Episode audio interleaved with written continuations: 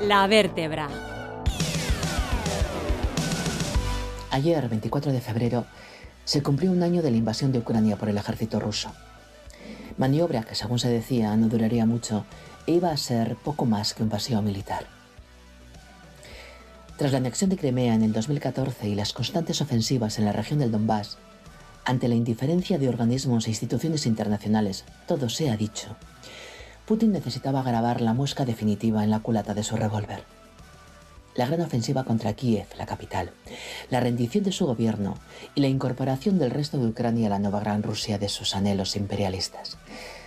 Pero aquella incursión no fue el visto y no visto pretendido, sino el inicio de una guerra devastadora y su no menos devastadora influencia a nivel internacional. Que de aquellos barros, estos lodos, del andar de puntillas de entonces, la manifiesta incompetencia de hoy. Digo que Rusia no ha obtenido la rápida victoria que sí o sí esperaba, cierto, pero si Ucrania ha resistido, es gracias a la ayuda económico-militar recibida de Occidente, que solo con la extraordinaria determinación de la que hace gala el pueblo ucraniano, nadie sobrevive a una guerra.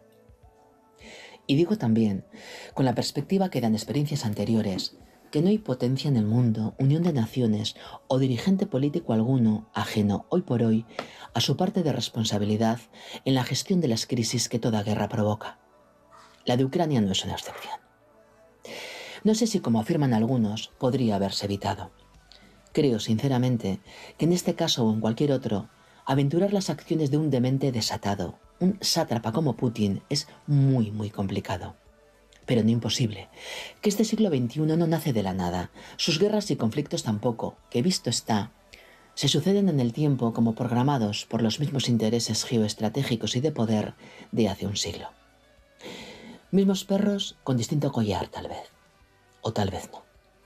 En definitiva, que somos también la consecuencia de lecciones no aprendidas.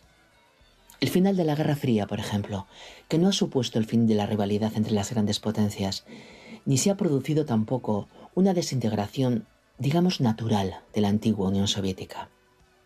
Una OTAN que se refuerza a pasos agigantados al tiempo que Naciones Unidas, sobrevalorada y ninguneada a partes iguales, deviene prácticamente inútil. Se habla mucho de armas nucleares y demasiado poco del reto de las nuevas tecnologías y sus infinitas y voraces ondas expansivas. ¿El poder puede cambiar de manos y de modelo? Pues claro que sí, pero no de Dios. Venerado siempre, don dinero. No me olvido de otras guerras cruentas en activo o latentes repartidas por el planeta.